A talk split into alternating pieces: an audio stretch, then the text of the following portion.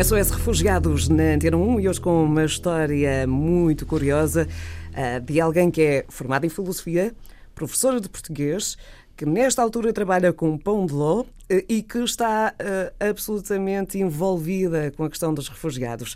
Helena Lopes Franco, boa tarde e bem-vinda. vamos lá explicar um bocadinho o que é que aconteceu desde há um ano, que há aqui uma série de, de pessoas que entram na sua vida, uma série de alterações que são feitas também, eh, porque eh, começa, segundo julgo saber, a lecionar português a todos estes refugiados que começam a chegar a Portugal.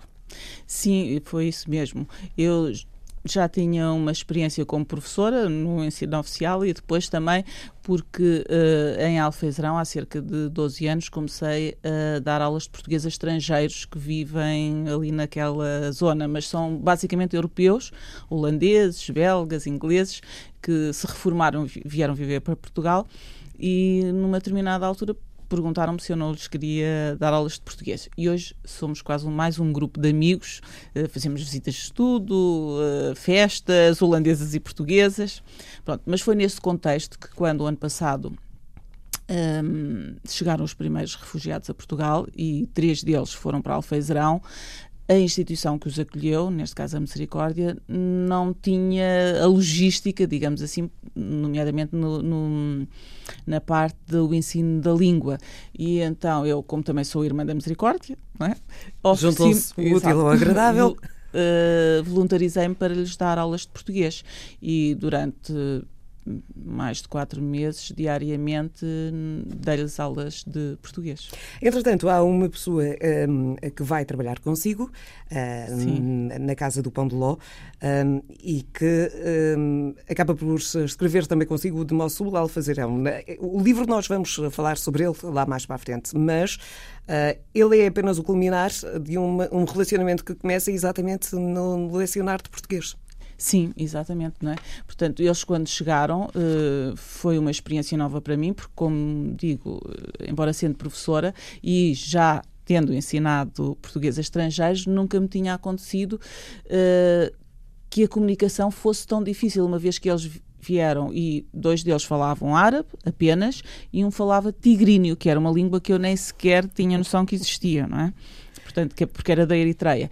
Eu não falo, falo algumas línguas, mas não árabe, nem tigrínio, e então no início aquilo era muito levanta, senta, mi, Jane, tu Tarzan. Era quase assim.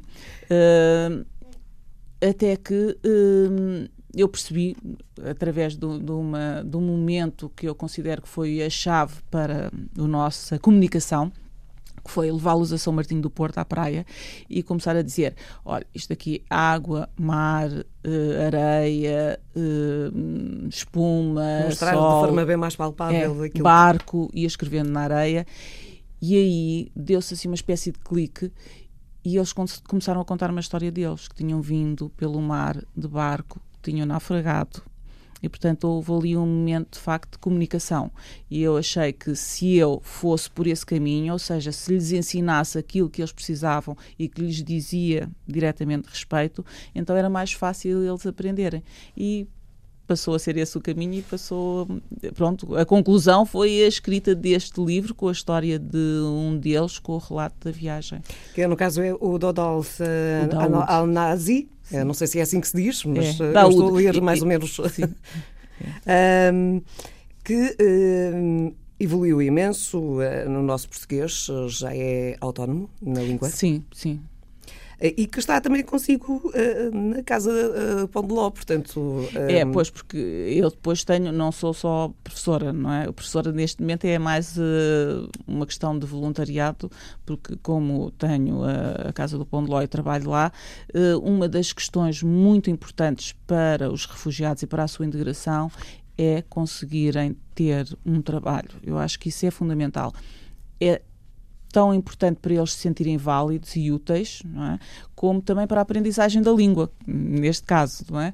E a partir do momento em que ele começou a trabalhar connosco, primeiro só eh, aos fins de semana, não é? depois a tempo inteiro, uh, notou-se um progresso imenso na, no conhecimento e no domínio do português. Oh, Helena, e o DOT uh, lida com os clientes. Uh, ele fala sobre a sua experiência, há curiosidade por parte das pessoas para perceberem, na realidade, o que é que passaram os refugiados.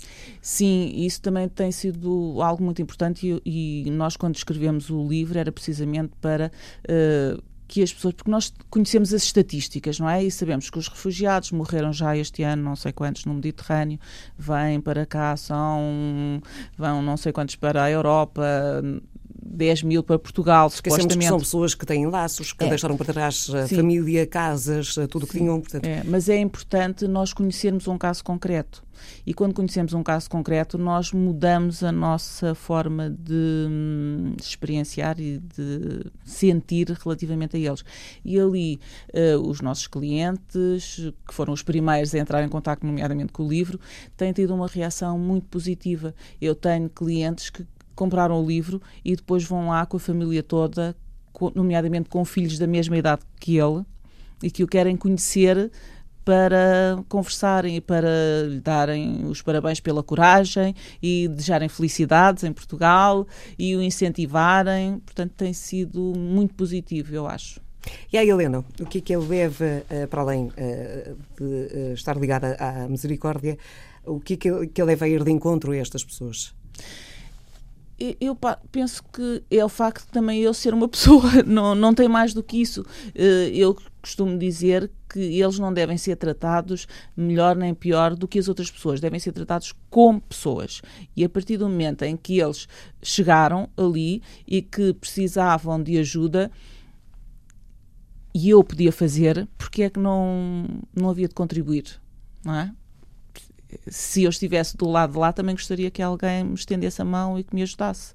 É tão simples quanto isso. Do lado da gastronomia, já percebi que introduziu o pão de ló, por exemplo, na vida do Dot. E o que é que ele trouxe hum, do sul para cá? Ah, trouxe uma coisa muito engraçada, porque quando nós fizemos a primeira apresentação do livro, uh, iam várias pessoas, nomeadamente amigas minhas, e então eu achei que o mínimo era oferecer-lhes um pão de ló, não é? Quando, se foram lá fazer a apresentação.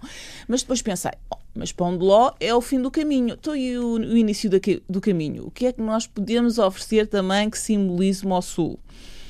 E aí pensámos em baklava, que é um doce todo o Médio Oriente, eh, que o Daud sabe fazer, e então fizemos baklava. As pessoas adoraram.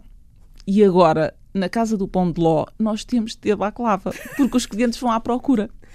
E pronto, e faz isso assim, as trocas de experiências culturais, é. que é também aquilo que é muito importante. Além da integração, é perceber também a claro. realidade e toda a cultura que estas pessoas trazem consigo. Sim, sim, sim, sim. E, portanto, e nós só enriquecemos precisamente com estas trocas, acho eu. Muito obrigada, Helena. Uh, Helena Lopes Franco, vamos uh, continuar a ouvir, a falar deste, deste nome, até porque um, daqui por algum tempo um, vamos aqui trazer o de Mossul al Alfezeirão, uh, 6 mil palavras que descrevem uma vida e uma transição até Portugal.